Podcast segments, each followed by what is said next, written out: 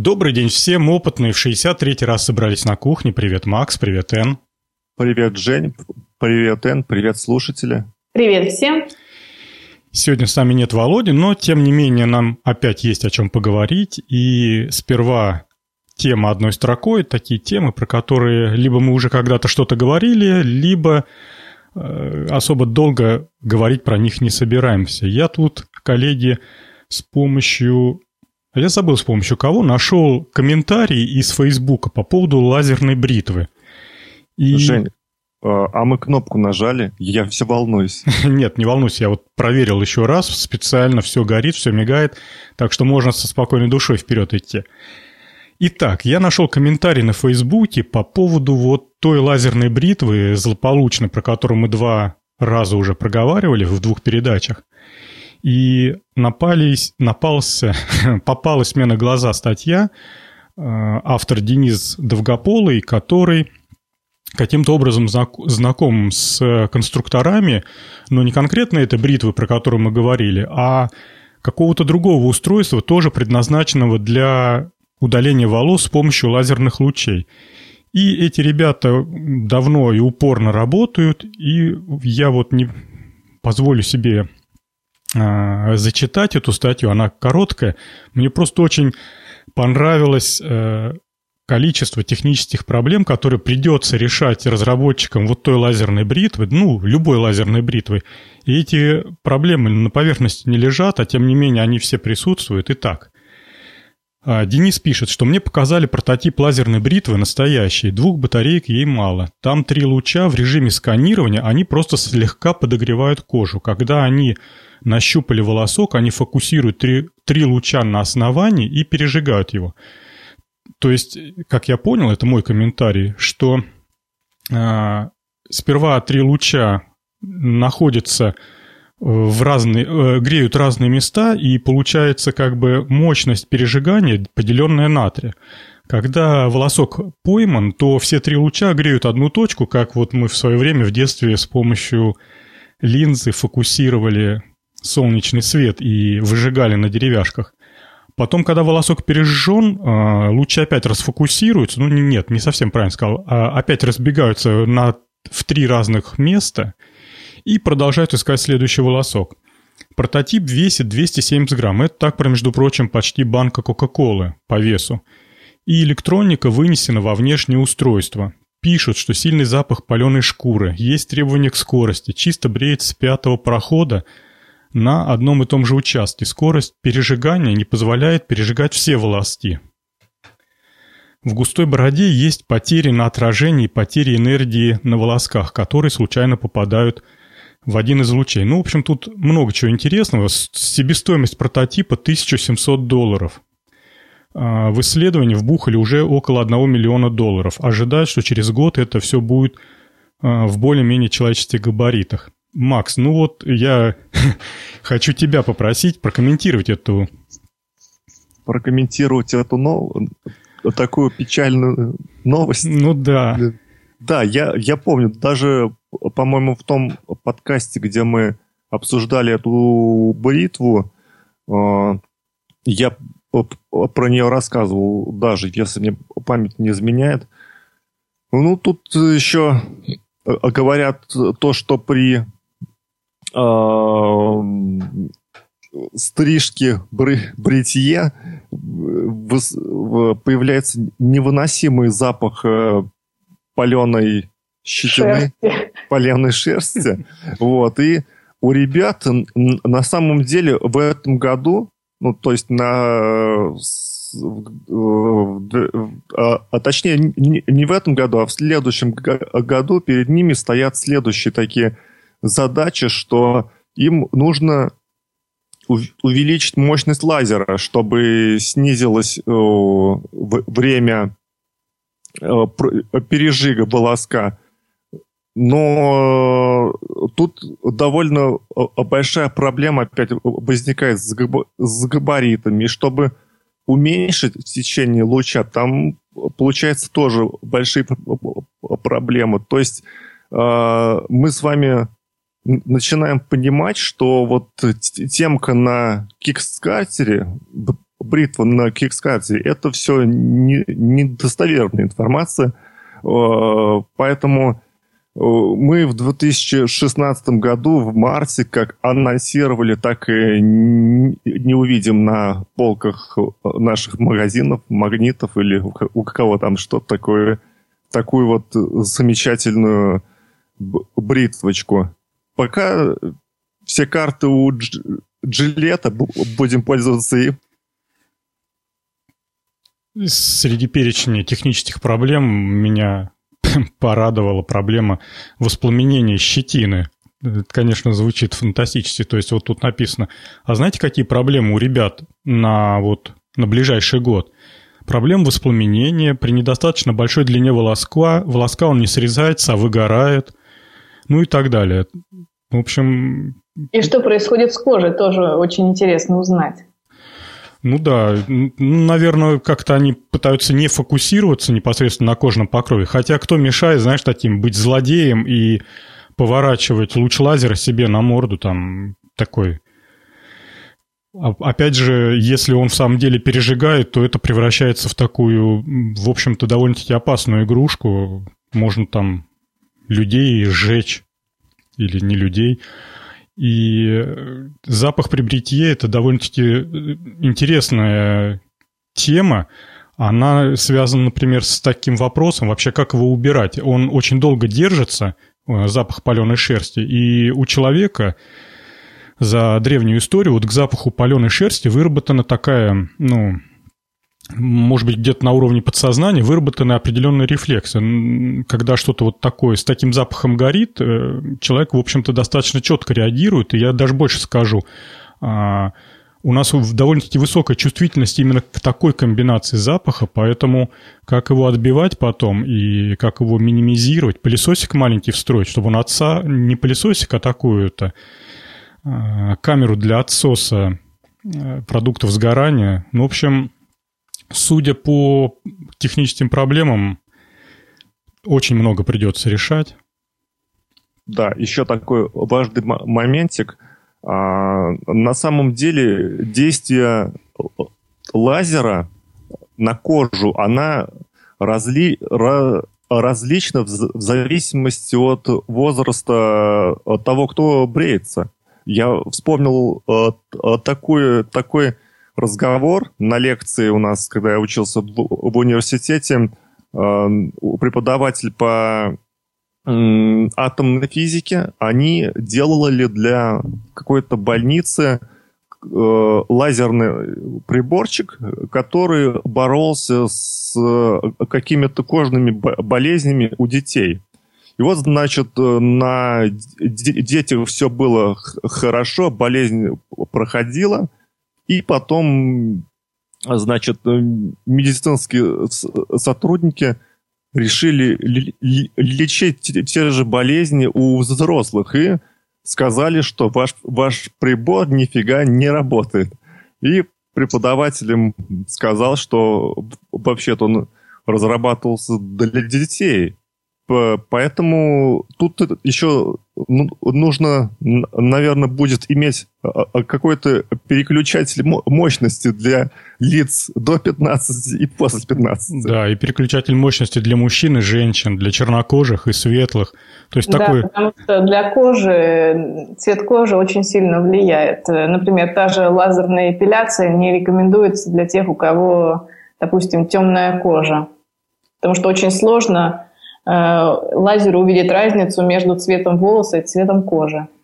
Представляете, бритва сперва требует такого программирования, ты ее подключаешь к компьютеру по USB-проводу, открываешь специальную программу и начинаешь выставлять параметры. Я мужчина, в возрасте от 25 до 30 лет, белокожий, принимаю в основном, а, кушаю в основном овощи, там, овощная диета, еще что-то. Раз так сконфигурировал ее, ну, все. Теперь... Опять же, цвет бороды. Цвет бороды, да. Сединой не побит еще, или наоборот, там, с проседью. А потом отец взял, побрился и вы, выпали все волосы.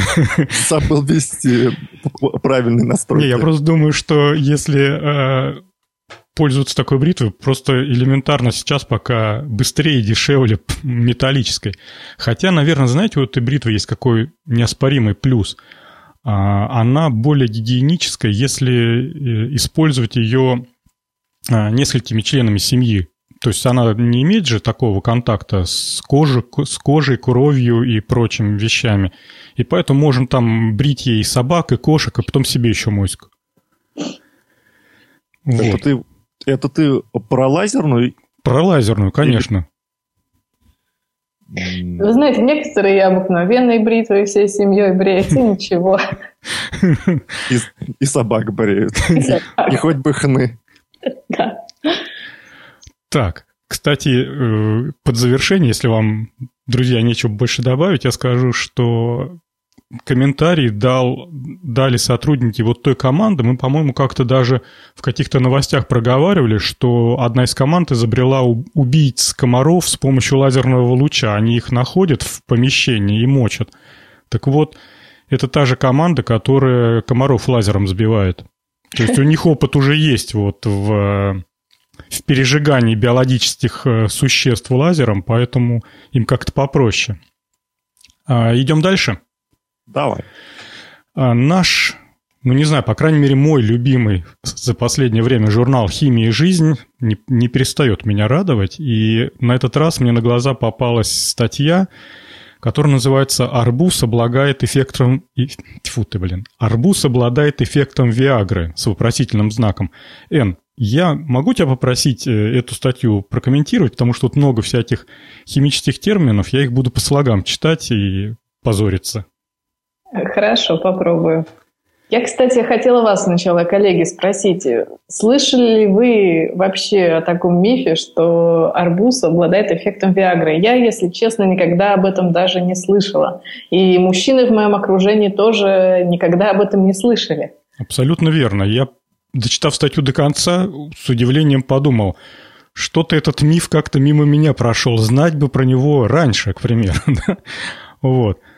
Ну, видимо, есть люди, которые думают, что арбуз обладает эффектом Виагры. Так почему же они так думают? Потому что в арбузе нашли вещество, это аминокислота, которая называется цитрулин. Что же она делает? Она помогает э, синтезу э, оксида азота. А оксид азота, в свою очередь, э, повышает концентрацию циклического гуанозина монофосфата. Вот-вот-вот. Я тренировалась. Вот я на нем бы боялся завалиться. Э, и это вещество, оно э, э, как бы, вот это повышение этого вещества, к этому, к тому же эффекту приводит Виагра или силденафил. Я тоже потренировалась. И поэтому э, появился такой миф, что съев арбуз, мы можем получить одинаковый эффект э, такой же при употреблении Виагры. Но на самом деле, чтобы получить тот же эффект, э, надо съесть огромное количество арбуза. И дело в том, что Виагра, она все-таки действует немного по-другому. Она повышает количество этого вещества, подавляя Э, некоторые ферменты, но тем не менее э, ученые говорят, что все-таки арбуз надо есть, потому что там куча полезных веществ, но на э, мужскую потенцию это никак не влияет. Я вам даже больше скажу, если вы попытаетесь увеличить потенцию с помощью арбуза, то перед вами будет стоять выбор либо бегать в туалет, либо пользоваться результатами этой потенции. Поэтому надо как-то взвешенно ко всему этому подходить. Кстати, э, вот это вот, не знаю, байка, басня про арбуз и виагру очень похожа про то, как с помощью кефира можно захмелеть. Да, и с помощью конфет с ликером. Да. Говорят, да, если выпить буквально ведро кефира за раз, то прям ударит в голову и на ногах держаться не будешь. А мы, кстати, с, с моими коллегами один раз решили шутки ради посчитать, сколько же надо съесть шоколадных конфет с ликером, чтобы захмелеть. И у нас там получилось какое-то огромное количество конфет, после которого ты уже вообще ни на что больше смотреть не сможешь. И, по-моему, человеку за один раз столько не съесть реально. Я по детству помню э, ситуацию, когда на Новый год э, на Новый год нам родители купили большущую коробку конфет, такая волгоградская коробка подарочная, она размером была с пол стола. Сейчас не знаю, есть такие коробки, нет, но тогда это было какое-то вот, ну, сокровище, это даже словами не описать. И вот досталась нам эта коробка, и вся детям. А детей было трое человек, я и два моих брата. И там, среди всех прочих конфет, были конфеты с ликером. В общем, один из моих братьев э, действительно съел очень много конфет, но он не захмелел, а просто от количества сладкого шоколада и так далее он пол Нового года потом провел возле, в туалете с расстройством желудка. Поэтому, если вам надо опьянеть, пользуйтесь более традиционными способами, более жидкими способами.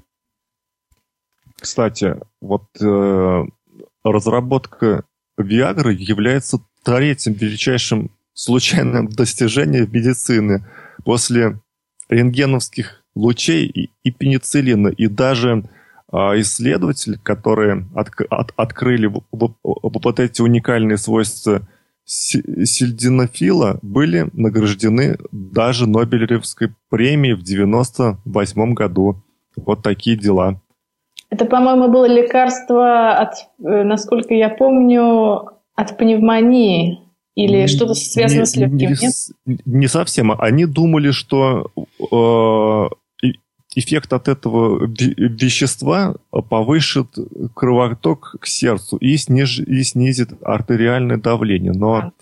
потом было выяснено, что как-то он не особенно влияет на кровообращение в сердце и, и на артериальное давление, но э, эректильная функция выросла, поэтому э, ребята не, не упустили такого эффекта и за, за, заработали много денег. Ну, на самом деле, если я все правильно понимаю, то вот принцип действия всех вот этих препаратов заключается, в общем-то, в одном, а, как вот тут написано, а, идет расслабление гладкой мускулатуры сосудов, крупных сосудов. В результате они теряют свой тонус и становятся такими более дряблыми, и, соответственно, большее количество крови могут пропустить. В общем-то, прием Виагры, я думаю, также будет полезен, когда необходимо не только эректильную функцию поднять в, в организме, но и если нужно куда-то кровь продвинуть, например, я вот сейчас фантазирую сходу, но, вот, например, если у тебя холодные ноги, то прием Виагры, я думаю, поможет решить отчасти эту проблему если холодеют ноги. Ну, в том смысле, что ты не помираешь, а от просто... женщины? От женщины холодеют ноги? Я просто к тому, что Виагру можно и женщинам принимать, э, будет все хорошо, и просто сосуды по всему организму смогут большее количество крови пропускать. Наверное, надо сердце заставить биться почаще, там, кофеинчику еще выпить, и все, тогда можно быстро согреться. Да, и что-нибудь выпить горячительного, и тогда точно что-нибудь. В общем, записывайте рецепт от опытных на кухне.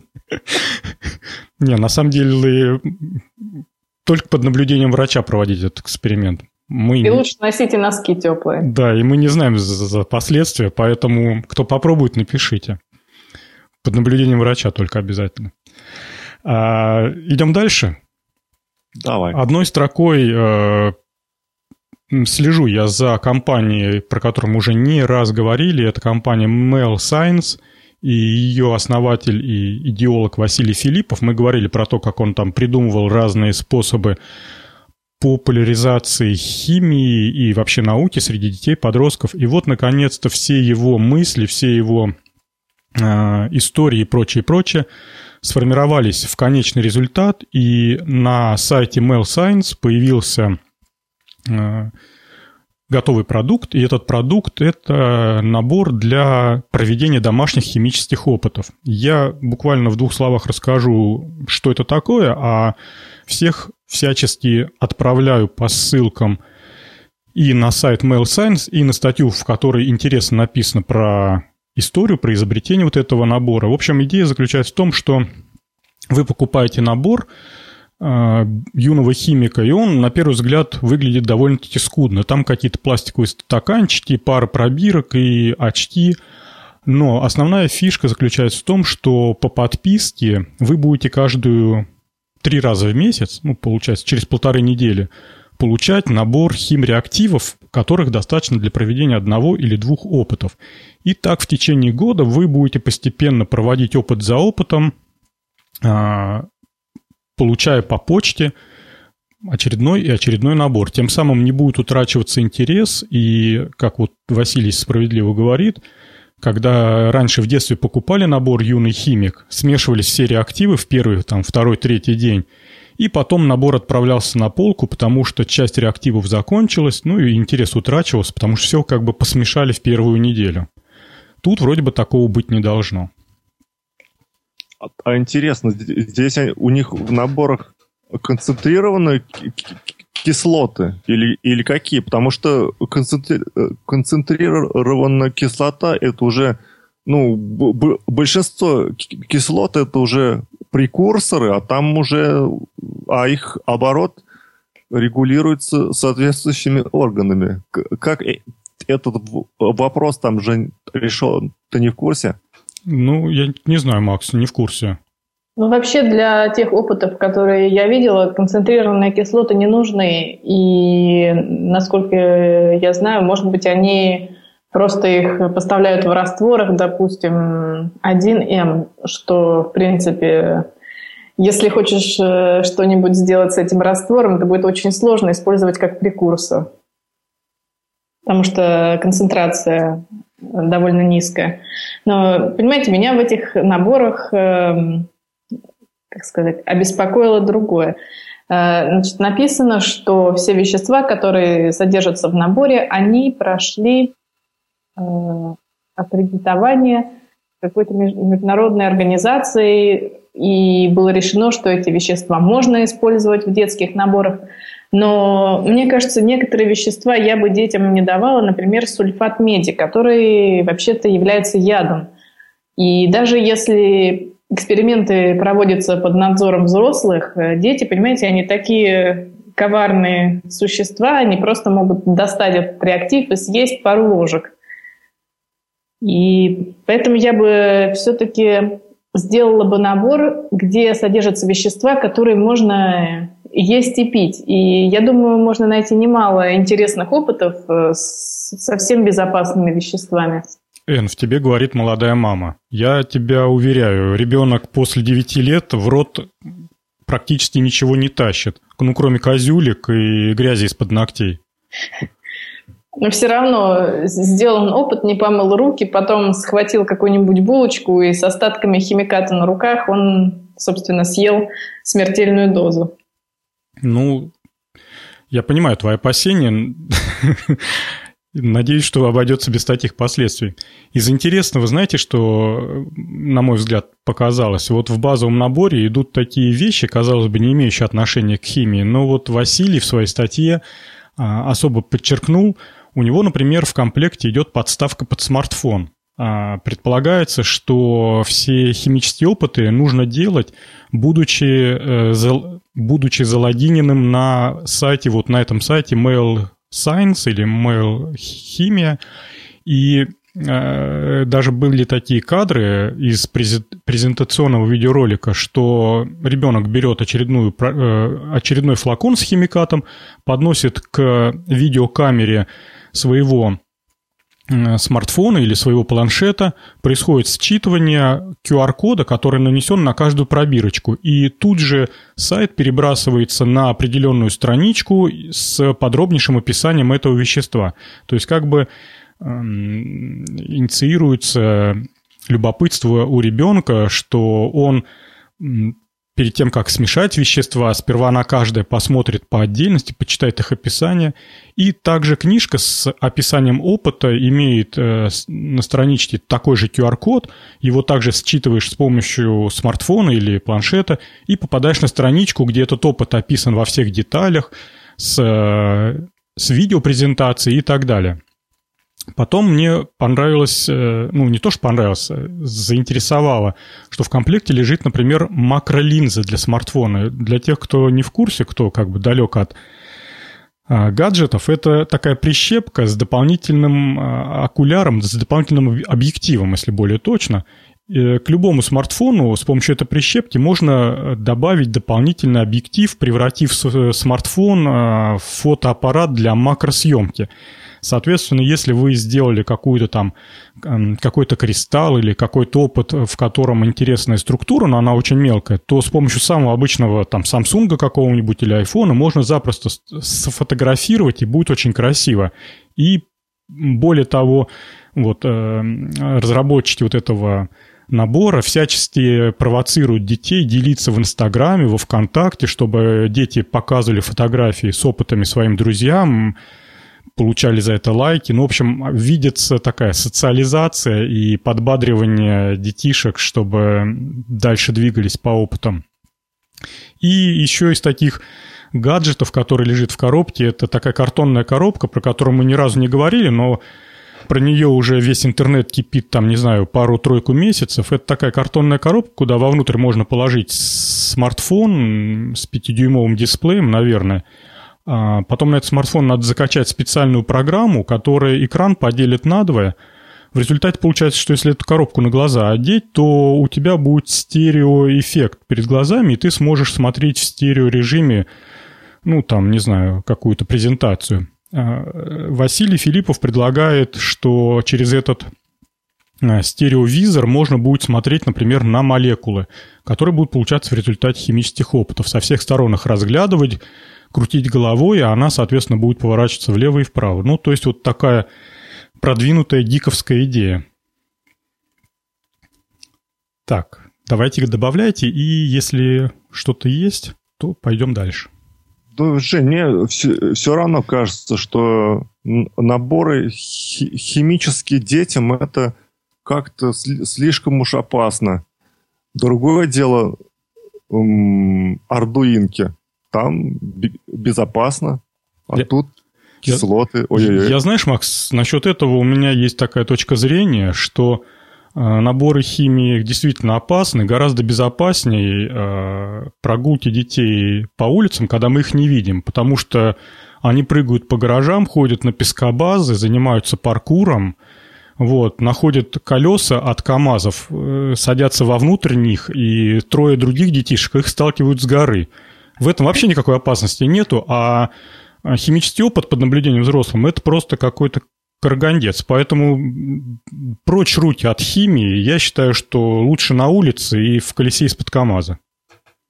Убийца мне, мне кажется, такие наборы лучше пусть школы приобретают. И мне кажется, в этом будет гораздо больше пользы.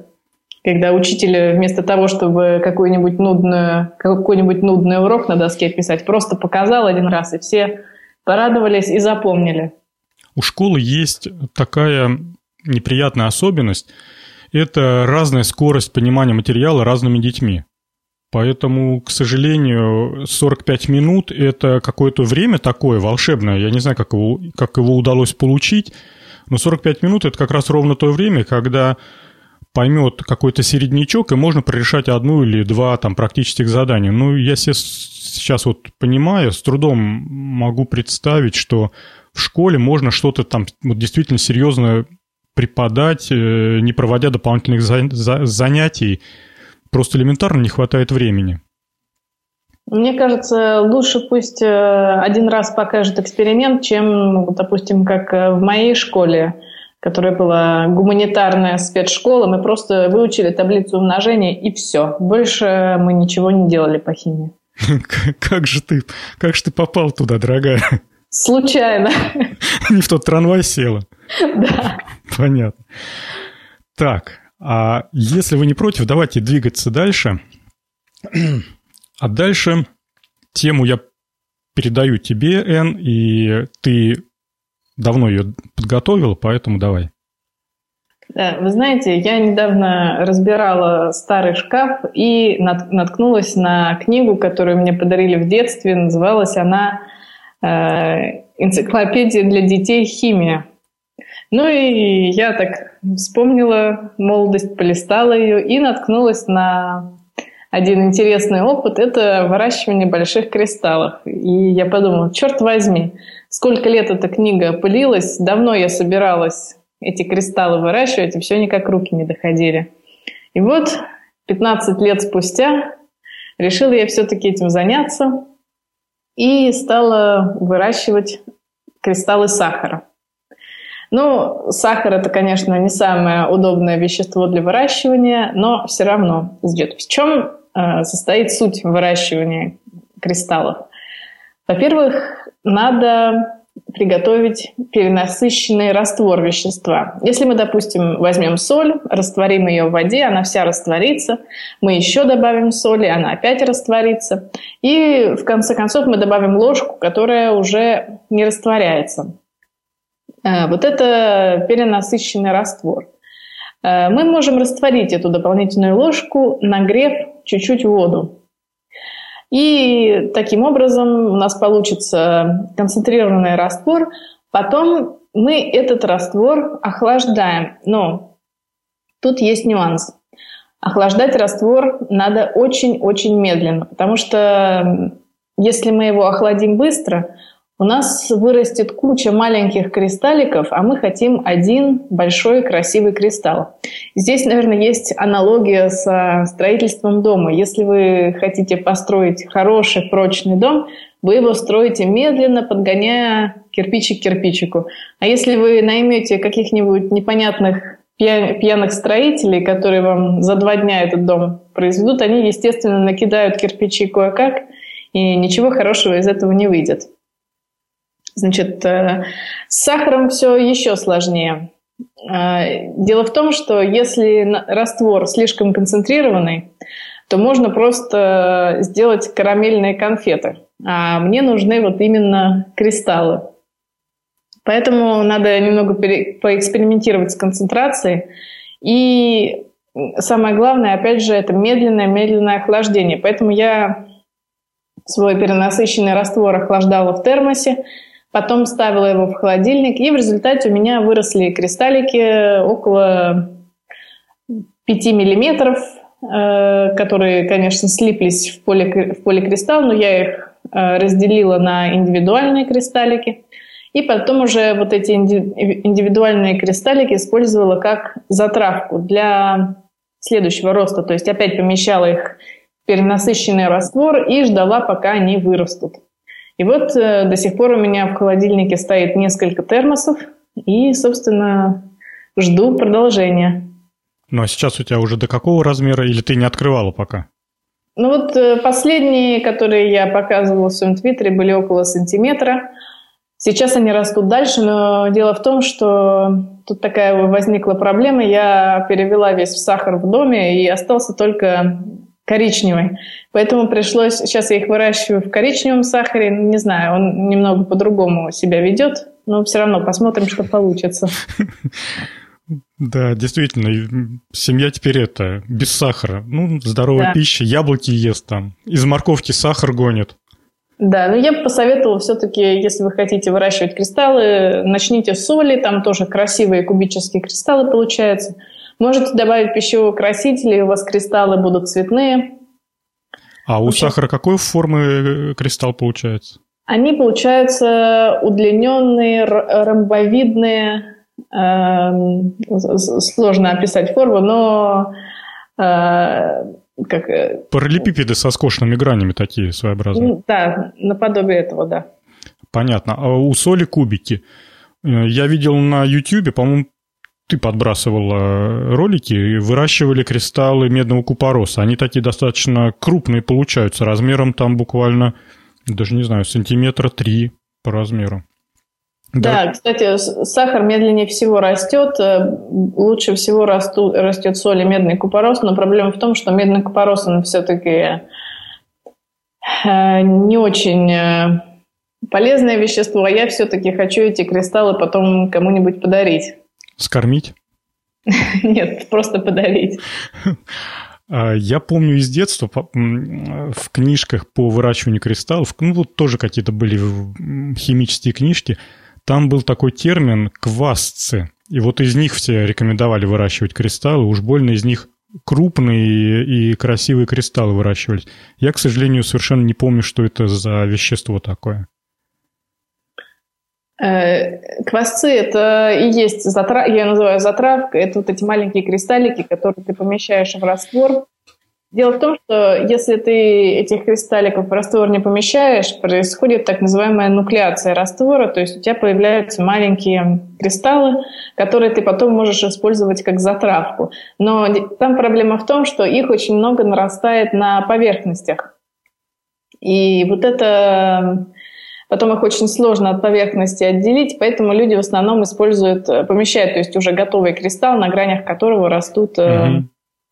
кристаллики. Кстати, медный купорос э, – это и есть сульфат меди, о котором я говорила ну, да, да, да. в теме, да. Ну, его, в общем-то, он достаточно популярный химический, химическое вещество. У любого дачника этого медного купороса пол ведра в кладовке стоит, поэтому, в принципе, Дети все время ходят под риском, особенно уехав к бабушке в, на дачу, в деревню. Тут, кстати, я понял свою ошибку, когда действительно я несколько лет назад, ну не знаю, может лет 10 назад, пробовал тоже выращивать кристаллы соли. И у меня э, получилось не перенасыщенный раствор соли, а такая рапа. Э, по поверхности моего раствора плавала такая соляная корка после того, как он остыл. И, в общем-то, я понимаю, я просто в очень горячей воде развел соли действительно много, прям она перестала растворяться. Потом я это все отфильтровал и поставил на прохладный подоконник, она у меня остыла где-то минут за пять. Нет, надо очень медленно остужать. Ну да, то есть очень медленно, это вообще, то есть, э, как ты и сказала, в термос, и вот пока термос остынет, это прям буквально несколько суток даже может быть. И вообще теоретически лучше всего остужать э, на, со специальным аппаратом, то есть на водяной бане, измеряя температуру, понижая буквально на полградуса каждые несколько часов, то есть э, это самое идеальное условие. Ну и плюс еще, конечно, да, хорошо надо профильтровать и э, желательно еще использовать сосуды со скользкими стенками. То есть я использовала, я считаю, в термосе стенки довольно скользкие, потому что иначе все осядет именно на них, потому что кристалл предпочитает расти на чем-то. Кстати, наверное, а, вспоминая то, что нам в институте рассказывал, есть такая диаграмма железа-углерода, где Э, соотносится концентрация углерода с, и температуры с разным кристаллическим строением вещества, ну вот в частности чугуна. И я думаю, что так вот по любому кристаллическому веществу можно создать такую диаграмму. И вот когда мы говорим про остывание, на разных температурах э, вещество, там в разных температурах его надо с разными скоростями остужать, потому что оно при такой температуре такими свойствами обладает, при такой такими. То есть это целое... Да, есть диаграмма фаз, то есть... Вот, диаграмма... да, диаграмма фаз, точно. Температура и давление. Там еще давление большую роль играет. Я тоже в детстве выращивал соль, солевые кристаллы. Х- хотел, точнее, вырастить. Мать меня надоумила. Давай, говорит, сейчас вот растворишь в кипятке соли целый, целый мешок, потом вырастет у тебя кристаллы. Я, я это все взял, растворил уже до такого состояния, что больше там не растворяется, но в самый последний момент опрокинул эту емкость себе на ноги с, с, с кипятком и солью. И с тех пор я не, не занимался кристаллами. Ну, ты без, без последствий? Ну, волдыри были на ногах, ожоги. Вообще вот это вот к вопросу, что опаснее для детей. Вообще вот, вот ты, ты третий человек, который в детском возрасте, ну вот, которых я лично знаю, которые в детском возрасте получают травмы, об, об, опрокидывая себе на ноги кипяток. Это вот моя супруга, мой ребенок, вот Макс, Поэтому статистика говорит о том, что проще себе на ноги кипяток опрокинуть, чем наесться медного купороса. Поэтому не боитесь медного купороса, бойтесь кипятка. Он внедре, о, вре, вреднее. А, кстати, про медный купорос, э, значит, раствором соли и медного купороса можно э, отравить платы для радиоэлектроники. Ну, Макс, это, знаешь, это врагу не посоветуешь такое травление, если честно. Ну, типа долго, что ли? Ну, и долго, и некачественная. Она травится, фиг поймешь как. Где-то подтравливается, в одном месте не вытравлено, а дорожки уже перетравлены. Не, mm. не знаю, я вот э, адепт хлорного железа подогретого и постоянного покачивания, чтобы это за три минуты. А, нет, мне удавалось, э, если раствор свежий и, и, и еще тепленький, то я мог э, про, протравить где-то, наверное, минут за 40 плату. А, но, опять же, произошло раз ЧП, я, значит, э, поставил емкость э, пластиковую с медным купоросом и солью на батарею, чтобы там побыстрее мне, у меня протравилось, а под батареей стояла, стоял такой противень с, порощенной пшеницей. У меня родители как-то увлекались э, употребление в пищу пророщенной пшеницы, типа это полезно, там какие-то свойства. Вот, и у меня лопнула вот эта вот э, емкость пластиковая, и все вылилось на эту пророщенную пшеницу. Получил я тогда, конечно, хорошо. Так что, вот, ну а хлорного железа, Жень, и э, азотной кислоты у, меня тогда не было, да и в деревне. Я, кстати, ни, никогда ими не, не пользовался. Единственный случай, когда я увидел и ощутил всю крутость аз азотной кислоты, был случай, когда химичка наша дала трудовику как раз пузыречек с азотной кислотой он его отравли. Что? Говорю, а он его выпил? Да нет, нет, нет. Мы им уплаты таравили азотной кислотой.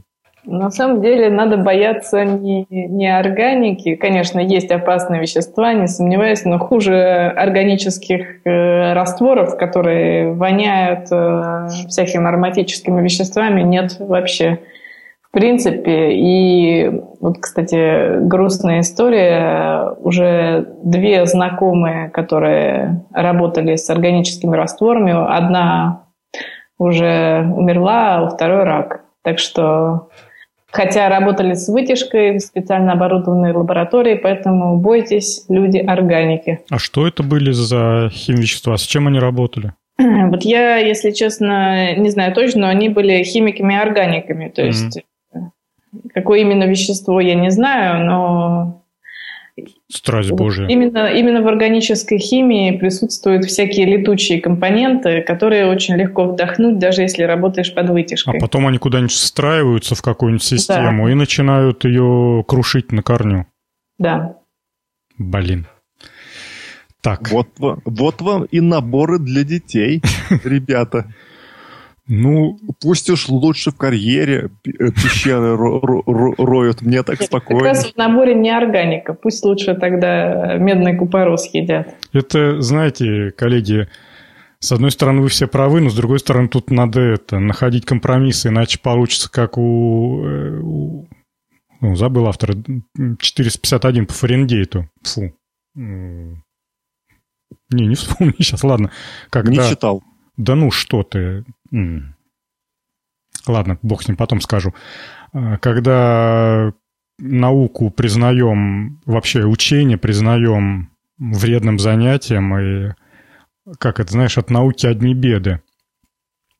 Ладно, от науки не только одни беды, и предлагаю перейти к следующей теме, а именно я нашел совершенно прекрасный сайт. Не знаю, оценили ли вы его или нет, но я неделю провел, изучая статьи на нем. Это просто какое-то прекрасное место, куда можно уйти и провалиться там на полчаса перед сном, полистать, почитать.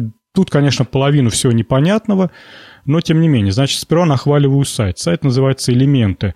Будет ссылка в шоу-нотах, поэтому сейчас не буду произносить э, английский e-mail, английский URL. Вот, зайдите, посмотрите. Это сайт, посвященный науке, поделен на разделы, там химия, физика, биология, в общем, причем даже и гуманитарные науки, в общем, каждой твари по паре. В отличие от множества новостных сайтов, там и сайтов таких популярных, где печатаются новости о британских ученых, на этом сайте все очень обстоятельно. Если статья идет по какому-то вопросу, то этот вопрос разжевывается со схемами, с диаграммами, с формулами, с гиперссылками на Википедию. То есть ты проваливаешься, грубо говоря, во весь контекст. И, с другой стороны, это не так уж и сложно, как на специализированных изданиях, где тебя сразу э, бросают в такое вот э, в кучу спецтерминов, которые предполагается, что ты знаешь и что ты полностью в контексте вот этого процесса и так далее. Поэтому вот сайт элементы для меня большое открытие, открытие буквально этого месяца, и я с удовольствием делюсь своей находкой и всем советую. А конкретно в этой передаче сегодня будет статья про Нобелевскую премию по физике. Кстати, на этом сайте Нобелев, Нобелевская премия обсуждается плотно, и под каждую премию отводится отдельная статья. Если сейчас по физике у нас нормально пройдет разговор, то в ближайших передачах у нас будет э, разговор про Нобелевскую премию по химии и по биологии. В отличие от множества новостных сайтов, где просто говорят, что там вот Нобелевка дана там за то-то, за то-то, такому-то, такому-то ученому. Здесь прям попытались научно-популярно разжевать, а, собственно, о чем разговор. Так, у меня вопрос. Макс, ты хочешь попробовать начать эту тему? Давай, я начну. Давай. А Всем... мы тогда тебе будем а подда- под- поддакивать. Поддакивать и сидеть в засаде. Э, итак, Нобелевская премия по физике 2015 года была присуждена Такааки Кадзити и Артуру Макдональду. Это руководители двух экспериментальных групп, которые изучали свойства нейтрино, легчайшие и загадочные, и самые неуловимые среди э, известных элементарных частиц. Я помню, когда я был еще маленький и читал журнал «Ют», то там как раз было, я помню, написано, что нейтрино, есть такие частицы, они такие неуловимые, и их трудно изучать. Так вот, эти двое ученых э, смогли доказать, что нейтрино, которых известно аж целых три вида, три сорта, способны, так сказать, осциль, осциллировать. То есть самопроизвольно превращаться на лету друг в друга. А, экспериментальная демонстрация этого факта и измерение параметров осцилляции поставили нейтронную, нейтринную физику с головы на ноги и произвели большой фурор в этой области. А, Вкратце, что такое, что вообще сделали эти люди? А, есть э, объекты исследования, нейтрино. Это самые легкие, самые плохо изученные из известных частиц. Нейтрино бывает трех сортов. Электронная, мюонная и тау-нейтрино. Но э, дело в том, что эти три сор сорта не обособлены, а постоянно как бы перетекают из, из одного в другое на лету. А, и эти осцилляции нейтрино это и есть э, тот физический эффект, за доказательство реальности которого были присуждена, была присуждена Нобелевская премия по физике в 2015, в 2015 году. А, что тут еще можно сказать? А, в общем, есть такая картиночка в виде синусоида, где показано, как, а, э, какие превращения происходят на лету у, у нейтрино. И а, тут довольно э, э, непростое повествование, поэтому я опущу некоторые моменты такие. А, это все, все это, все эти осцилляции, это чисто квантовый эффект по всей своей красе, только который, только эта квантовая механика происходит вся на километровых масштабах. То есть э, э, лучи галактические, всегалактические, которые к нам приходят из космоса, они содержат в себе вот эти вот э, нейтрино три сорта, и пока они к нам летят, они меняются. Вот в чем главная суть. Я, Чтобы... я Макс, да. тебя это чуть-чуть дам тебе передохнуть, скажу, что ага. основным источником нейтрино у нас на планете является Солнце.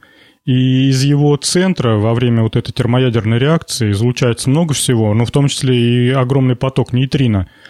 А вообще вопросом и вот за, как бы не вопросом, а заинтересовались э, вот этим элементом. В 88 году, по сути дела, было открытие вот этих мионных нейтрино, и оттуда уже пошло понимание то, что оно как бы не одно, а их там целая гамма.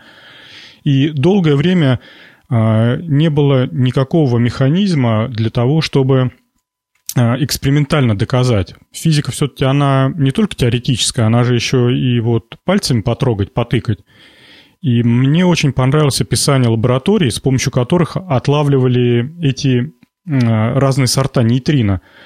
Оказалось проще всего отловить электронное нейтрино. И Это было сделано так. В глубокой-глубокой шахте, как вот в той знаменитой рок-песне «В глубокой шахте, который год», а, в глубокой шахте выкопали яму, в нее поставили огромную бочку с, со сверхчистой водой, не совсем понятен термин, но, наверное, это просто дистиллированная вода. Вот. И стенки этой бочки были выстел, выстелены а, фотосенсорами, необычайно чувствительными, и Э, требующими совершенно незначительное количество фотонов. А дальше происходило следующее. Дело в том, что нейтрино, вот для меня это, честно говоря, удивительно, необычно и, в общем-то, непонимаемо. Наша планета Земля является абсолютно проницаемой, то есть они сквозь нее пролетают и, ну, как вот, сквозь пустоту. Вот, когда нейтрино, пролетая сквозь Землю, поэтому ничего страшного, чтобы запрятать это в гору. А в гору, я так понимаю, для того, чтобы не было других эм, наводок, э, а, как бы изолировать от стороннего шума электронного и так далее. Когда нейтрино пролетает через эту воду, оно сталкивается с эм, атомами, с молекулами воды, выбивает электроны, происходит такое событие, электрон движется с большой энергией, и фото, вот эти рецепторы засекают вспышки света. А дальше все было хорошо, обнаружили, да, круто, вот что-то пролетает, неизвестно что, и вдруг вот в темноте, в полной, в кромешной темноте есть э, фотоны появляются.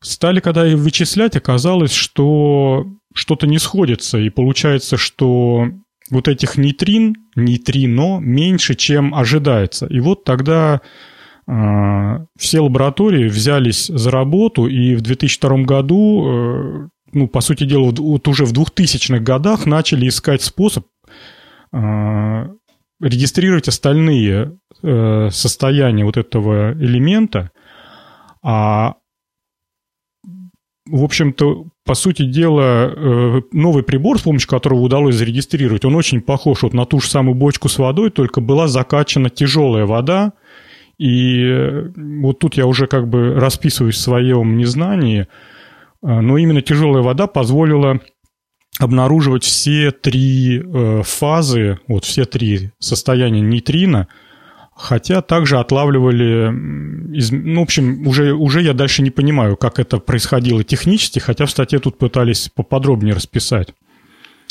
В общем-то, за, за, за за практическое доказательство существования фазового перехода и перехода из одного состояния в другое, вот дали эту Нобелевку. Я еще хотела добавить, э, почему вообще занимаются изучением нейтрино, немного поговорить о стандартной модели. Вы меня, если что, поправьте. Э, в общем, как я поняла, существует стандартная модель, которая описывает э, электромагнитные взаимодействия, там, слабые и сильные взаимодействия элементарных частиц. И, насколько я знаю, хорошо изучен электромагнитный спектр фотонов, но других элементарных частиц он менее изучен. И вот э, именно изучение других частиц дополняет эту стандартную модель. Это не является теорией всего, но тем не менее помогает все больше и больше понять, как же, какие же существуют связи на элементарном уровне. В общем, сейчас э, вот эта Нобелевка, это просто за очередной кирпичик э, в общем понимании в, в той стене, которая будет потом называться как, как мы все устроены, как устроен мир. Да. Кстати, очень, я так понимаю, очень небольшой кирпичик, и он а, как э, не сильно осветил весь мир, но тем не менее все равно, знаешь, малыми шагами можно далеко уйти, поэтому... Жень, да, возможно, он немного ос, ос, осветил для нас мир, а вот для других людей, может быть, очень даже и много. Мы не, не, не такие большие специалисты ну, кстати, в области да. частиц. Тебе сказали, о, Семен Семенович, наконец-то у меня все формулы сошлись. И раз-раз, и дальше следующее открытие. Кстати, тут так и написали, что после того, как э, смогли доказать переход из одного состояния в другой, э, очень много теорий, которые были недоказанными и ну, сомнительными, вдруг все встало на свои места и пошло изобретение за изобретением. Тут прям где-то такой абзац был о том, что это привело к тому, что в последние годы вот физика нейтрино самый быстро развиваемый, самый быстро развиваемый раздел физики, самый такой вот открываемый. Давайте спросим у, нас, у наших слушателей, может быть, кто-нибудь занимается теоретической физикой, потому что мы как бы дилетанты в этом деле. Может быть, кто-нибудь на, нас просветит, э, какие последствия у этого открытия. Будем рады услышать вас либо в комментариях, если вам некомфортно приходить к нам в гости. Ну а если вы любите поговорить в микрофон, так вообще прекрасно. Пишите куда-нибудь там на сайт, во ВКонтакте, на почту, куда там найдете в Skype и э, приходите в гости, поговорим, точнее послушаем, потому что было бы интересно э, каким-то научно-популярным языком услышать, э, к каким последствиям все это приведет.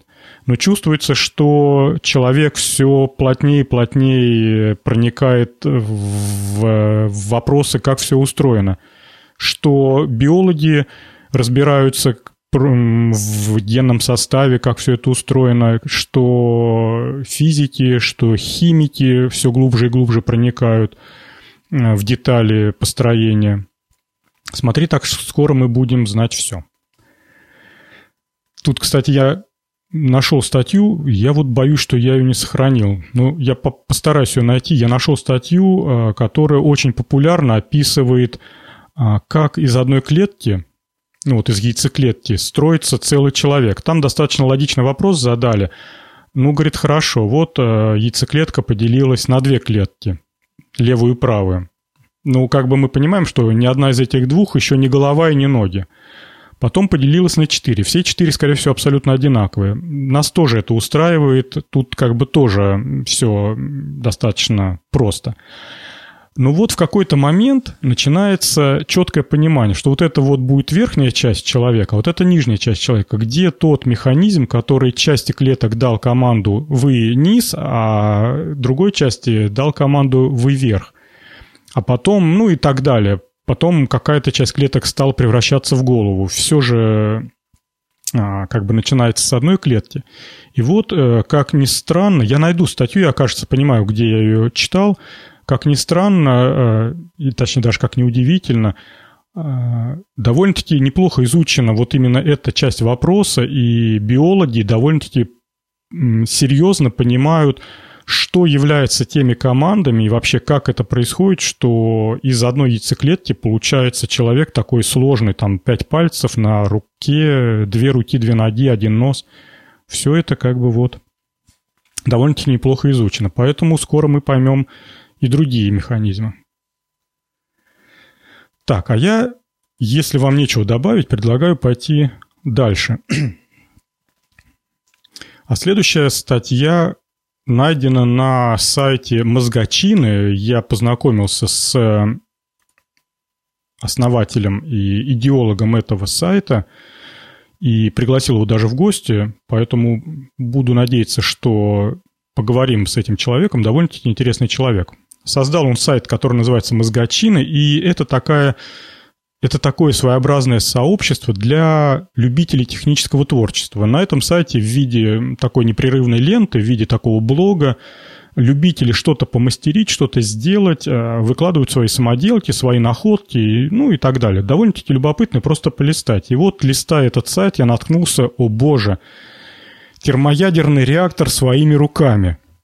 Я когда это увидел, э, стал смотреть Э, описание, стал смотреть конструкцию, и вы знаете, ну, если это проводится в, э, в квартире там многоэтажки, это, конечно, не хотел бы я такого соседа иметь, который дома проводит такие реакции. Вот. И работает с диетерием. Да.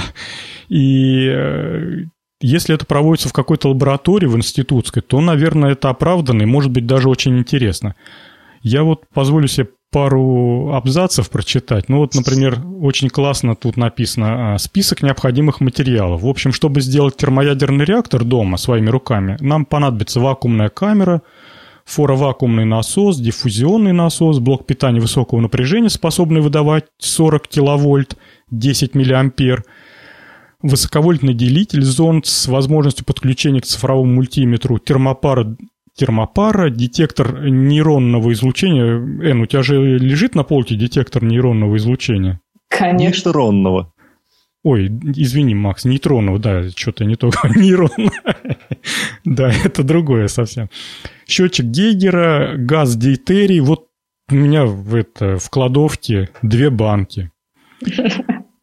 Э, большой балластный резистор в диапазоне 5-100 килоом камера и телевизионный дисплей для отслеживания ситуации внутри реактора, стекло, покрытое свинцом, тоже, в общем-то, вещь обычная в хозяйстве. Вот. Дальше человек э, заказывает э, у машиностроителей в мастерской, чтобы ему выточили вакуумную камеру. Это такие две полусферы с фланцем, которые сжимаются огромным количеством болтов стенка, толщина стенки у этой вакуумной камеры там какая-то сумасшедшая, там 10-20 миллиметров.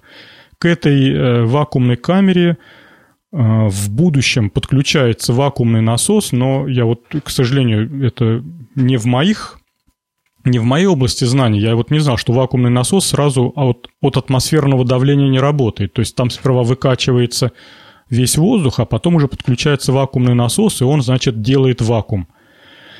Потом внутри этой камеры э, через специальный клапан э, подключается к этой камере резервуар с дитерием и заполняется камера этим газом. Кстати, газ и взрывоопасный, и ядовитый, и не продается в магазине промтоваров. То есть по пути за мылом и там каким-нибудь стиральным порошком дейтерий не купишь.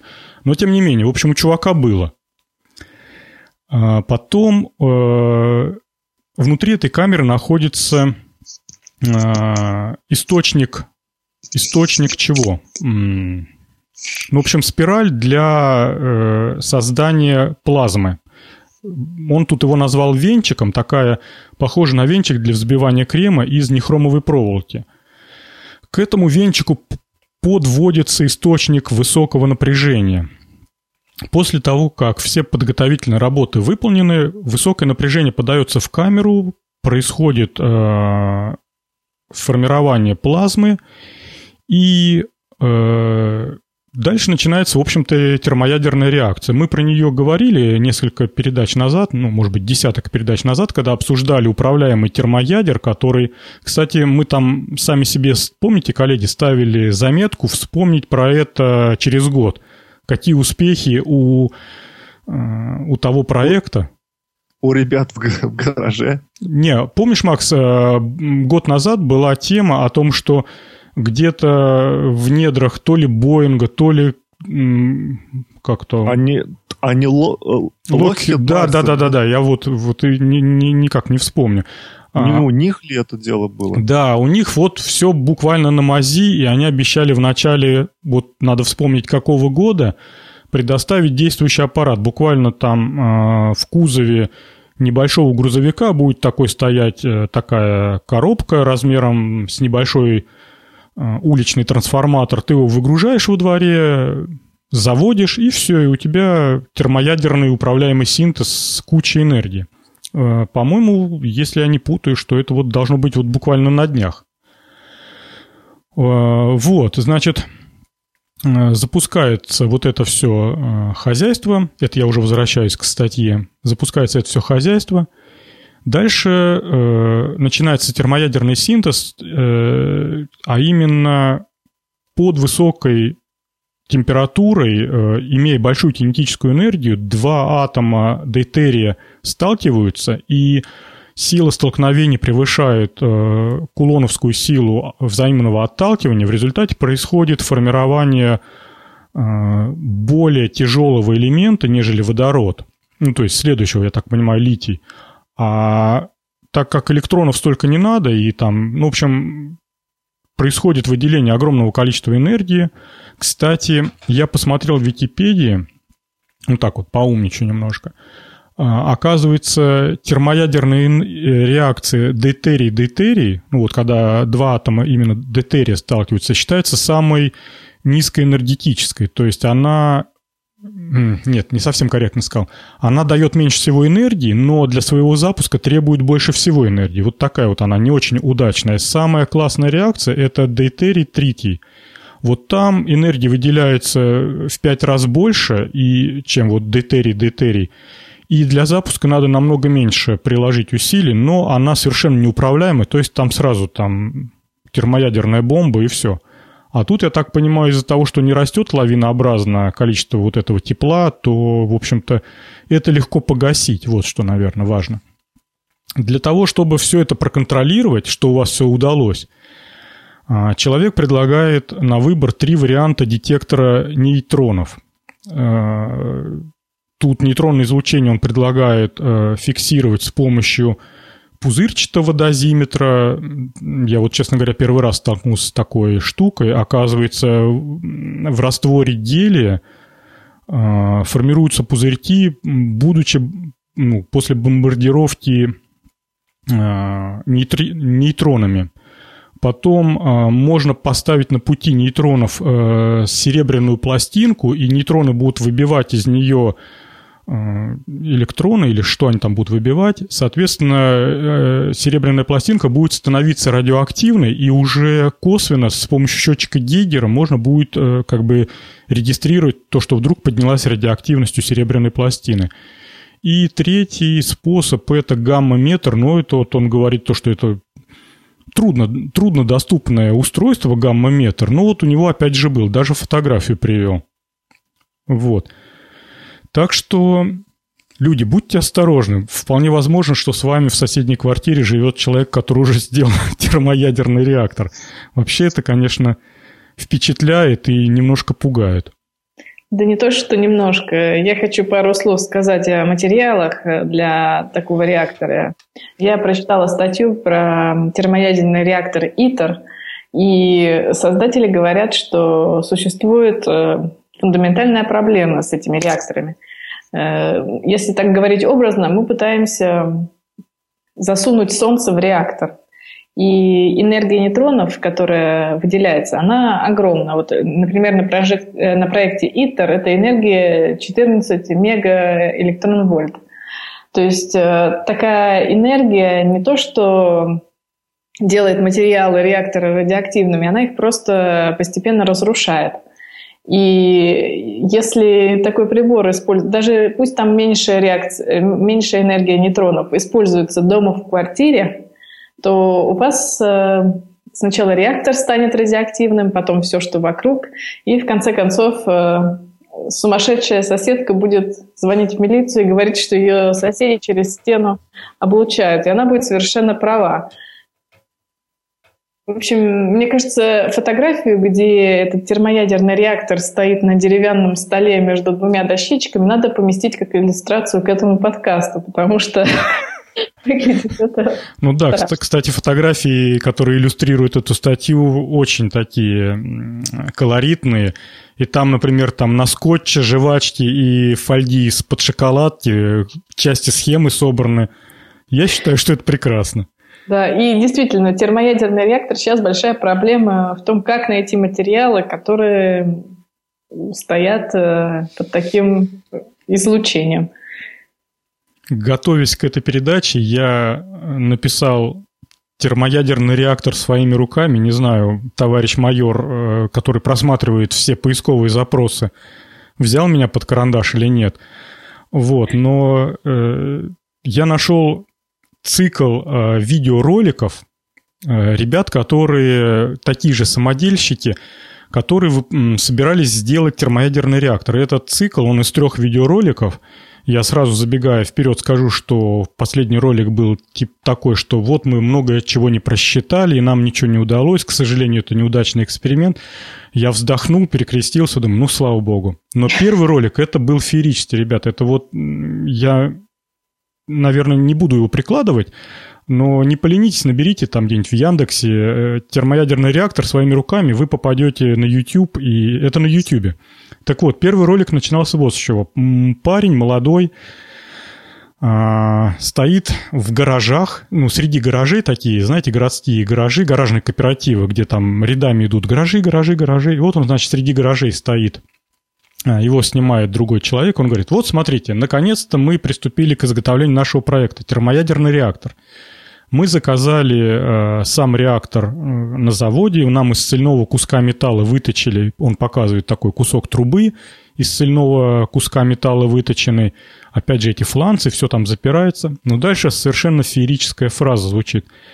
А, когда мы его запустим, мы будем получать столько тепла от него, что сможем обогревать целый там, дом или гаражный кооператив, совершенно не тратя ничего. Вот мы один раз в начале сезона засыпем в него необходимые вещества, а вещества, которые он собирался засыпать туда, это цинк и водород. Вот, в общем, он засыпет туда цинк и водород, закроет все, потом включит, и это все начнет работать, и будет такое огромное количество тепла, что потом вот его хоть куда девай, хоть ложками, хоть чем – и вот он рассказывает о своих будущих планах э, по использованию этого реактора. Ну, это волшебство какое-то, просто волшебство. Сегодня суббота с утра мне прям доставило определенное удовольствие. Ой, сегодня ну, воскресенье, извините. Жень, мои такие первые впечатления были, когда я увидел эту статью, первое впечатление это что-то похожее на генератор Капанадзе. Вот что-то что что очень похоже. А вторая мысль была, когда я все это дело пролистал вниз и бегло прочитал, мне вспомнилось, мы в одной из э, передач обсуждали а, историю про мальчика, который сделал э, рентгеновский аппарат и засунул руку туда, чтобы посмотреть на косточки свои. Вот. И он сильно облучился, и ему, ну, у, у него начала рука сохнуть, и кое-как выли, вы, вылечили его. Вот э, у меня тревожные такие есть э, опасения насчет этого всего дела. Ну, в общем... про... да, говори, говори, говори. Кстати, про рентген э, вы даже не подозреваете, что отрывая обыкновенный скотч, вы каждый раз получаете дозу облучения. Да. Ну... Да. Это триболюминесценция полимеров. Это я там как-то подкинула в накопитель тем ссылку, как сделать рентген из скотча. Слушай, а я что-то ее как-то пропустил. Кстати, надо повнимательнее найти, посмотреть. Хорошая тема. Обязательно в следующую передачу включить, Жень, надо. Ну, сегодня такая очень практическая, согласитесь, передача получается. А, и чтобы не опускать градуса вот этой практичес, практичности, и чтобы передача получилась такая, знаешь, это опытные рекомендуют и советуют, я предлагаю перейти к следующей теме, если мы по той проговорили все. Да, идем? Ну, давай к следующему. Я тут э, задумался над таким вопросом. А почему, собственно, мы кормим э, проклятых капиталистов, которые производят лекарственные препараты? Ведь ничего не стоит сделать таблетки дома. Как вы считаете? Да легко. Да. Вот, раз уж термоядерный реактор э, через одного делают, вот YouTube тому подтверждение, то уж аспирин себе сделать, так это вообще не должно быть никаких проблем. И я, в общем-то, задался вопросом, а вообще есть ли какие-нибудь статьи э, по самодельным таблеткам, по самодельным лекарствам? Вы знаете, гораздо меньше, чем всякие термоядерные и генераторы Капанадзе, тех, конечно, на порядок больше. Жава, ой, жа, жажда халявной электроэнергии все-таки велика. Но, тем не менее, я нашел информацию о том, что, скажем так, не совсем аспирин, но э, препарат, содержащий э, основной действующий компонент, э, салицил, можно получить запросто из э, листьев и коры белой ивы. И сделав насыщенный отвар, можно принимать его там по чайной ложке. И, в общем-то, это будет эффект абсолютно аналогичный аспирину. Стал дальше искать, и оказалось, что в принципе, получение э, препарата, ну, э, ацетилсалициловую кислоту мы, конечно, в домашних условиях э, из листьев ивы не получим, но препарат близкий по составу легко получается путем э, вот выжим, ну, вытяжки из э, ивы, это мы получим салицил. Не совсем понятно, как его очистить от других примесей. И дальше уксусный альдегид э, поможет э, сформировать вот уже салициловую кислоту, которая по своему составу и действию фармакологическому очень близка к аспирину, поэтому в принципе, в принципе, можно э, вместе с консервированием яблочного и вишневого варенья себе еще пару баночек аспирина на зиму закатать, а зимой открывать по мере необходимости и принимать вовнутрь. Статьи будут также в, в шоу-нотах к подкасту, поэтому кому любопытно, интересно, посмотрите, мне кажется, эта тема такая богатая. А, Жень, когда я, э, э, я был маленький, отец э, сам себе делал капли из пустырника. За забором у нас рос пустырник, и вот его так в марлечку набираешь, крутишь сильно, и выделяется сок. Это, это пожалуй, единственные самодельные медицинские препараты, которые я видел. Ну, кстати, хорошая идея. На полном серьезе. Дело в том, что таблетки пустырника, я не знаю, являются они плацебо или у них в самом деле реальный эффект э, медицинский, но э, стоят они, в общем-то, не, особенно те, которые форта, усилены, они, в общем-то, не самые дешевые препараты, поэтому, может быть, действительно выжать сок и смешать с сахаром и крахмалом, потом скатать это в кругляшочки, вот тебе и это нервоуспокаивающие таблетки самодельные. Приходишь, приходишь в институт, пс, пацан, хочешь нервоуспокаивающих таблеток, и в, в коробочке из-под спичек показываешь там такие накатанные катышки серого цвета, страшные. Наверное, Жень, э, самой большой проблемой всех самодельных лекарств является их непонятный срок годности. Когда они еще помогают, а когда уже все, конец срока. Это все-таки немаловажный вопрос.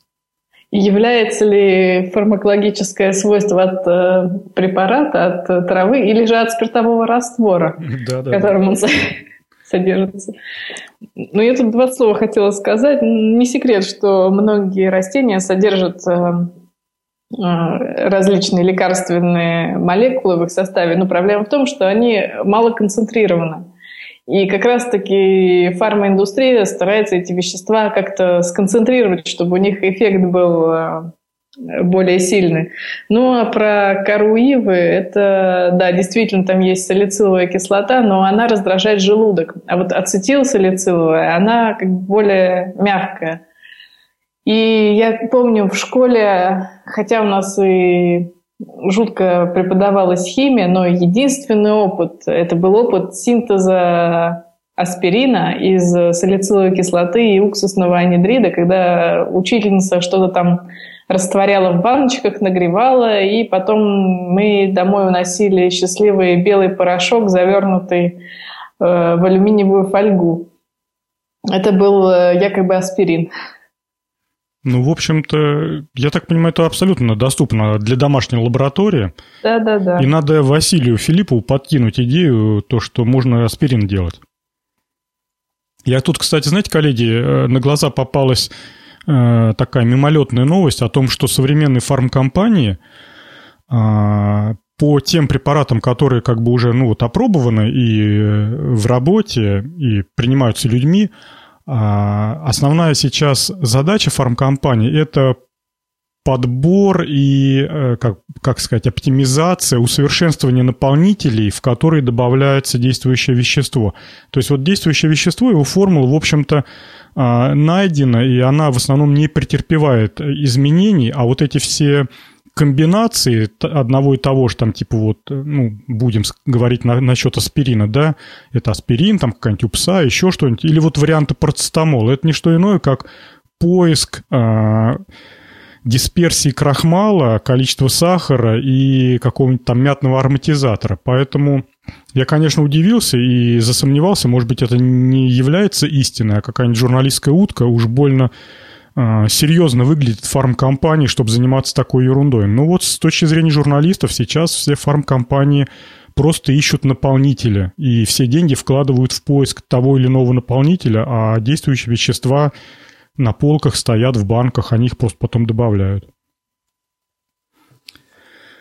Вот так вот. Так, ну что, а если... А хотя, Жень, я вспомнил, вспомнил передачу, где много самодельных лекарств, Жень. Это передача «Малахов плюс». Там даже керосин с картошкой есть. Слушай, ну, то лекарство, которое у них самое популярное, я боюсь, что многие не очень его... Переваривают? Да.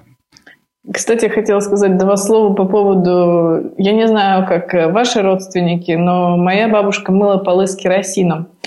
И это была не самая лучшая идея, потому что керосин э, в нем содержатся летучие вещества, о которых я как раз говорила до этого в передаче, которые очень опасны, которые мы вдыхаем, и запретите своим бабушкам мыть пол керосином. Слушай, а ну а, а странная идея. Ну, керосин же он как бы не обезжиривающим эффектом, а наоборот, он как бы даже такой жирноватый немножко на ощущение. А ведь микробы убивает.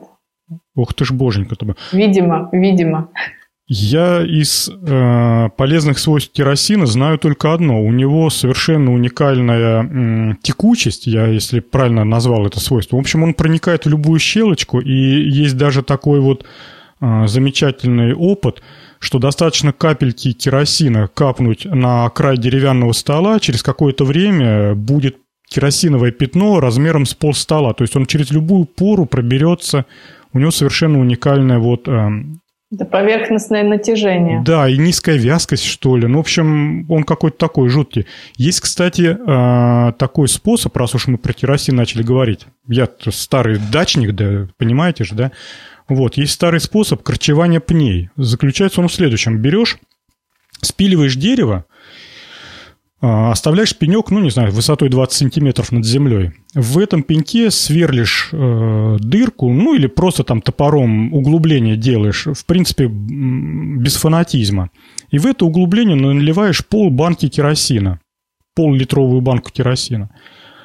Этот керосин впитывается в древесину, и из-за того, что он проходит по всем капиллярам и доходит до самых маленьких корешочков, а, дерево сгнивает буквально за год-полтора. То есть через какое-то время на месте пня получается такая совершенно вот э, трухлявая труха, которую можно просто перекопать лопатой и э, без всяких последствий.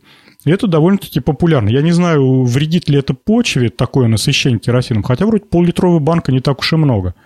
Вот. Но, тем не менее, вот есть такой факт, корчевание пней, ну, это не корчевание, а уничтожение пней с помощью керосина. Только потом не сажайте картошку на этом месте желательно. Ну да, он такой, он какой-то текучий, летучий-текучий. Его же Слушай, а керосином лечились? Внутр, внутренне перенимали? Знаете, я знаю, Жень, Степидаром, вот... степидаром лечились, вот чем. А еще народный рецепт э, при, по-моему, экземе, что ли, это вот сколько-то частей керосина на стакан с чем-то там. То есть есть э, такие рецепты, где нужно принимать керосин внутрь. А, вспомнил, псориаз, псориаз, вот от чего. А еще керосин применяется, это вот абсолютно точно, я этим занимался, а, когда идут по полю с картошкой и колорадских жуков оббирают вручны, ручным способом, то этих жуков а, в баночку с керосином на дно наливают каждому по чуть-чуть керосинчику, и ты идешь и жуков в этот керосин бросаешь. А потом поджигаешь, и они так лопаются, как попкорн. Вообще замечательно. Минутка садовода-огородника на опыт. Так, ну что, а, кстати, коллеги, если у кого-то будут э, попадаться темы про самодельные лекарства, подбрасывайте. Мне вообще эта тема интересна. Даже не, не с практической точки зрения, а просто потешить свое как бы самолюбие и сказать то, что «Ах вы проклятые капиталюди, я вот сейчас вот формулу на обоих напишу и сварю себе свой аспирин. Идите лесом». А, так, Н, Давай темы слушателей и будем закругляться. Мы сегодня и так прям прекрасно поговорили. Значит, э, тема от слушателя Нема. Еще раз спасибо ему. Это карманный гаджет, который, гаджет, который определяет калорийность продуктов. Э, значит, э, существует сканер, называется он SCIO, который определяет уровень жиров, углеводов и белков в продуктах питания. И как анализатор используется пучок света, который проникает во внутренние структуры продукта и с помощью инфракрасной спектроскопии определяет э, вещества, которые э, в нем содержатся. На самом деле портативные спектрометры существуют уже давно. Существует такая компания под названием Piraeos, которая разрабатывает эти спектрометры. Там есть такая это маленькая коробочка, на которую ты просто капаешь чуть-чуть э, вещества, но это для жидкости. А тут, э, видимо, работают э, с пучком света, который отражается и возвращается э, как я поняла, спектрометр. Вы меня поправьте, если не так поняла. И выводится на ваш смартфон вся информация. Там э, технически это все правильно, а вот программно там такая идея была сделана.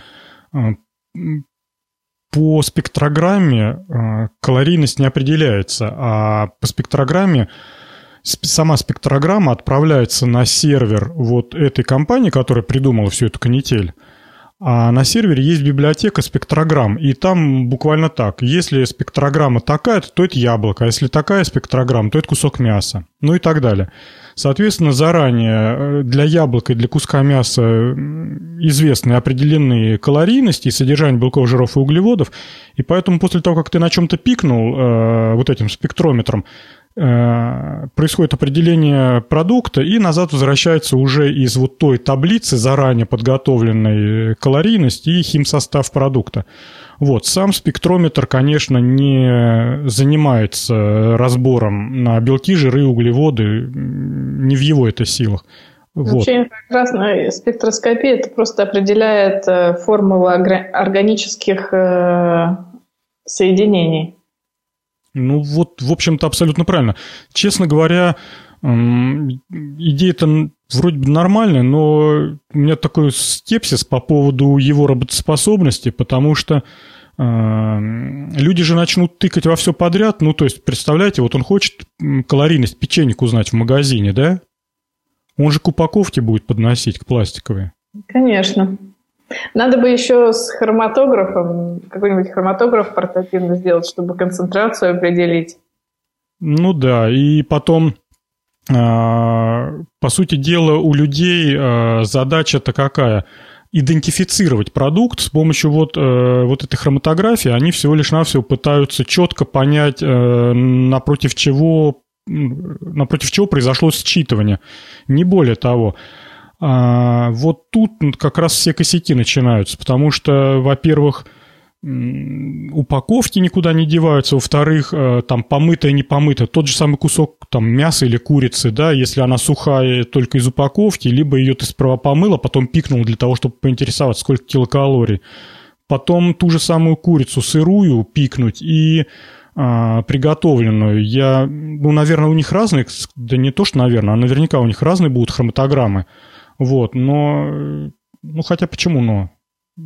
Кстати, про хроматографы. Я э, э, на работе сталкиваюсь с газовыми хроматографами, но хочу сказать, что в ближайшее время портативные, уж, уж какие-то маленькие, чтобы умещались в руке, наверное, таких ждать не стоит сейчас. Они довольно все-таки крупненькие такие. Слушай, Макс, ну вот Жен сказал, что какие-то маленькие э, для жидкости, да? Нет, нет, нет, я сказала, надо бы. А. Если мы хотим померить концентрацию молекул, просто инфракрасное излучение, оно их просто идентифицирует. Типа есть, нет. А чтобы померить, сколько его, это, это уже более сложно. Я хотела бизнес-идею этим товарищам предложить. Зачем они меряют калорийность, хотя когда они могут померить, если в веществе, которые, которые мы едим, антибиотики и пестициды. Потому что продукты питания, они, как мы знаем, напичканы всякой гадостью. И мне кажется, это было бы более практичное применение. Потому что я, например, хочу узнать, чем опрыскивали яблоко и сколько оно ехало в грузовике и насколько оно пропиталось дизелем.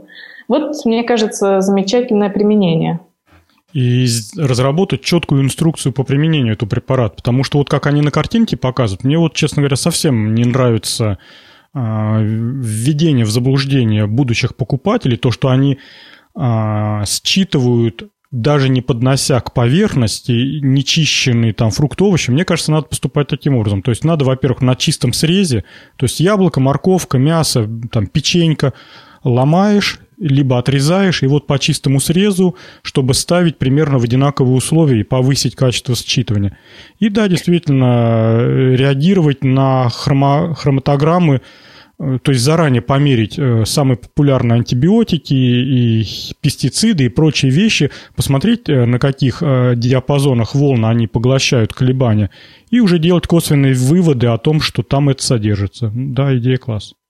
И вообще, про те устройства, которые я до этого говорила, коммерческие, в них, значит, все, что ты хочешь анализировать, ты разбалтываешь в воде, то есть сначала снимаешь спектр дистиллированной воды, чтобы там шум убрать. Потом в этой же воде э, растворяешь то вещество, ну или раз, разбалтываешь, как ты можешь, и капаешь просто на стекло, через которое проходит излучение. Вот мне кажется, это гораздо как-то... Мне кажется, это должно работать именно так. Ну, тут, понимаешь как, а, вот у всех этих гаджетов, которые в последнее время появляются, у них у всех есть один большой недостаток. Это игрушки. Они даже наверняка яблоко от морковки отличат, но э, поигравшись один раз и э, получив цифры, цифровые показатели о том, что яблоко это там столько-то килокалорий, а морковка столько-то, ты из этого не делаешь, в общем-то, никакого вывода, потому что сырых морковок ты в жизни ешь мало. А в продуктах ты же не будешь свой, там, я не знаю, борщ разбирать на кусочки, то есть откладывать капусточку, морковочку, там, что там, жидкости, и отдельно промерять, чтобы посчитать общую калорийность. Ну, в общем, в повседневном практическом применении только что вот перед друзьями похвастаться, а так вот эм, чтобы практично использовать, я не вижу. Ну, может быть, если только вы не сыроед и не едите исключительно только сырые фрукты и овощи а, без приготовления, ну, тогда, может быть, в этом что-то есть. Так, что мы еще хотели сказать? А, да, наверное, это и все, да? А может быть, Жень, см- вот смотри, раньше же обходились без таких гаджетов. Просто была табличка, там, яблоко, столько-то килокалорий, мясо, столько-то. То есть люди, которые следили за калориями, а, они помнили наверняка там э, эти 10-20 пунктов э, овощей и каких-то продуктов и сколько им соответствует калорий. То есть я думаю, что это этот вот э, гаджет, он надуманный, он не, не особо-то и нужен. Я тебе даже, Макс, более уточню. По российскому законодательству, я не знаю, как в Европе, но мне кажется, там абсолютно так же, если не более жестко. А, на упаковке с любой едой – и я даже скажу более, по-моему, даже на упаковке с фасованной морковкой на этикетке должна присутствовать информация о калорийности и химсоставе продукта. Ну вот, по крайней мере, когда ты покупаешь печеньки в магазине, переверни э, пачку, и на обратной стороне будет написано 100 грамм продукта содержит столько-то килокалорий, белков столько, жиров столько, углеводов столько. Поэтому э, получить информацию о калорийности вообще нет проблем. Тут, кстати, вот и я про то же. Кстати, если, может быть, у кого-то есть ответ, а, там в самом конце видеоролик. Вы видели его, смотрели? Нет. Не, не смотрели, жалко. Ну, ладно, а то я хотел спросить. Они вот этот спектрометр к покрышкам а, автомобильных колес присоединяли. Что-то они там мерили. Но они там все на басурманском. Я, к сожалению, блин, половину слов не понял. Ну, в общем, они и к, к ладошке к своей прикладывали его, и к покрышке. В общем, все им меряют. Что-то вот он такой, полезный. Если уж не калорийность, то тогда покрышки померить. Черн... Не знаю чего. Вот. Ладно. Если а, вам, коллеги, добавить нечего к этой теме, то я предлагаю на сегодня заканчивать. Тем более мы сегодня прям плотно поговорили. Мне понравилось прям. Все, отлично. Отлично. Все, всем спасибо. Э, буду ждать вас, как обычно, через две недели. Думаю, что будет не хуже, а может быть и лучше. А всем пока. Услышимся через две недели. Пока-пока. Всем пока.